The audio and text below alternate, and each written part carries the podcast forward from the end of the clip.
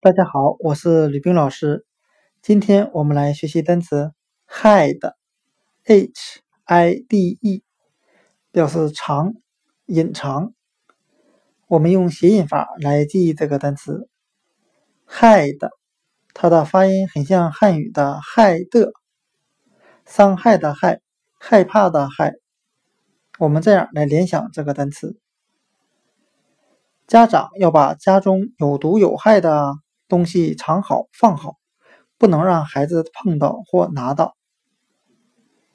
今天所学的单词 “hide” 藏、隐藏，我们就可以通过它的发音联想到汉语的“害的”，有毒有害，藏好有毒有害的东西。